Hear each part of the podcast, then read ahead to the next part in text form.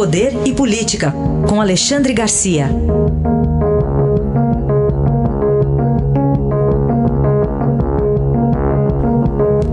Alexandre, bom dia. Bom dia, Raíssa. Bom dia, Carolina. Oi, bom dia.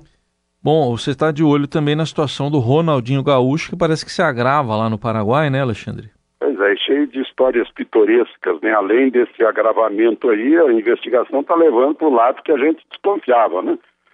Se o sujeito só ia fazer um evento lá no Paraguai, bastava a carteira de identidade brasileira, mas com tudo aquilo falsificado, naturalidade, passaporte, identidade, a gente desconfiava que era para abrir uma empresa lá. E agora é isso que está sendo investigado. Uma grande empresa que, eh, de importação e exportação de, de, de equipamentos eletrodomésticos, coisas modernas e tal, isso que está sendo investigado. Agora, eu, eu, falei em pitoresco, né? Uh, ele está sendo investigado também para uh, sobre coronavírus, né? Já que apareceu no Brasil, os paraguaios se assustaram. Será que ele vai pegar na turma aqui do presídio, são 200. Desses 200, não há ninguém assim que tenha praticado crime de, de sangue. Né? É, parece que é uma prisão para falsificadores mesmo, está cheia. Né? Fica na beira do rio Paraguai. Então tem muito mosquito, o advogado teve que levar repelente. E leva também a comida, porque ele e o irmão se recusaram a comer o bandejão lá dos, dos presos comuns. Está levando comida, está fazendo muito calor lá, 40 graus. Né? Tanto que vai, vão fazer lá um torneio de futebol e ele não vai participar. Né? Uh, aí eu lembro, não tem como a gente não lembrar do, do Pelé atuando no Fuga para a Vitória.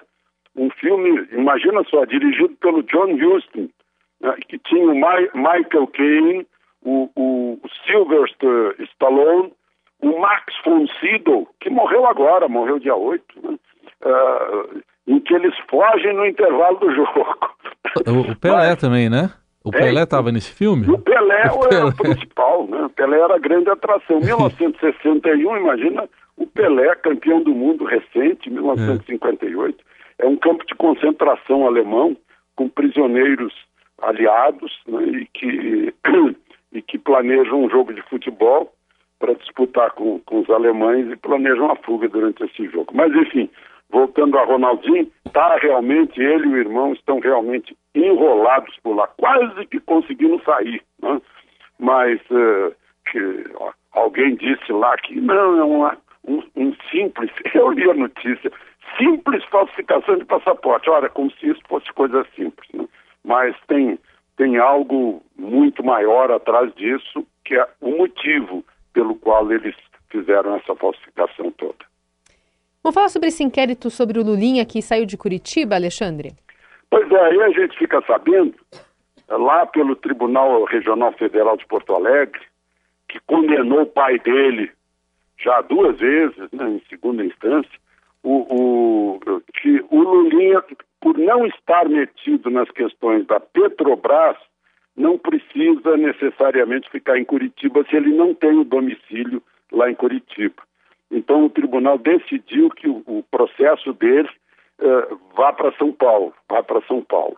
Uh, é um processo envolvendo aí oi Telemar, de, do, do, qual ele teria recebido, há duas versões. Segundo a Polícia Federal, teria recebido 193 milhões. Segundo o Ministério Público, 132 milhões. Né? E um procurador acha que desse dinheiro saiu uma fraçãozinha desse dinheiro saiu o recurso para comprar lá o sítio de Atibaia. Né? Uh, só para lembrar, o Ministério Público chegou a pedir a prisão do Fábio Luiz, mas a juíza Gabriela Hart, que é a, que é a substituta de, de Sérgio Moro, na 13ª Vara em Curitiba, negou essa prisão, disse que não é necessária. Então ele continua respondendo o processo, mas agora na Vara Federal de São Paulo.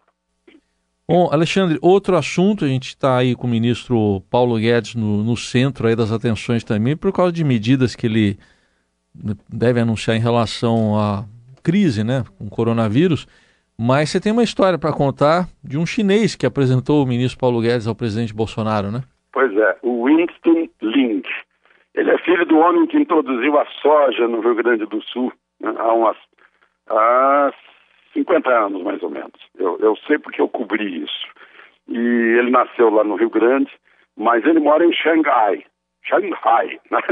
E, e ele que levou, ele me contou, levou o Paulo Guedes lá para casa do Bolsonaro, lá na Barra da Tijuca, no condomínio, e, e conta que ele entrou 11 horas para uma conversa rápida e só saiu lá pelas duas da tarde. Ele viu, puxa, é, parece que saiu casamento aí.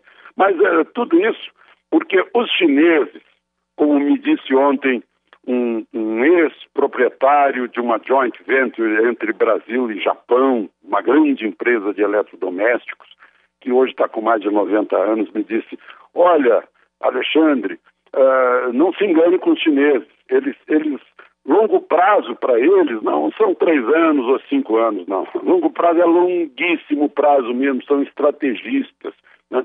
Lembra da gripe aviária? Se deram bem, né? também foi pandemia se deram bem em 2003, o, o PIB avançou mais depois da gripe aviária. Depois da gripe suína, outra vez, 2008, a, o PIB chinês subiu, resolveram seus problemas. A peste suína africana surgiu lá, também ajudou os, os, os, os chineses. Agora, na hora que ficou faltando farelo para os porcos, veio essa, essa, essa gripe aí bem em cima, né? Agora Aposto, me disse ele, que vai crescer mais, vai resolver seus problemas graças ao coronavírus. Porque os chineses estão comprando barato petróleo, são grandes importadores de petróleo, as commodities em geral, inclusive nosso minério de ferro, né? e as empresas ocidentais que ficaram mais baratas continuam comprando alimento mais barato também. Porque eu já falei disso aqui, para o chinês, crise gera oportunidade. Ou, ou seja, quem gerar crise também gera oportunidade. E aí, aí chegamos no Paulo Guedes. O Paulo Guedes sabe muito bem disso. Então viu nisso a oportunidade para as reformas.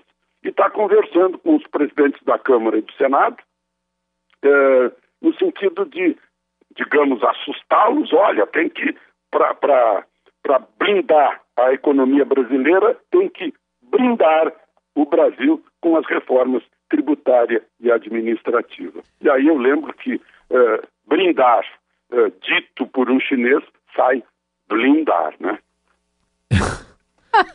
Muito bem. O paralelo é importante. Eu avisei que viriam coisas pitorescas. É, bem que se avisou, bem que se avisou. Este é Alexandre Garcia que volta amanhã ao Jornal Eldorado. Até amanhã, Alexandre. Até amanhã.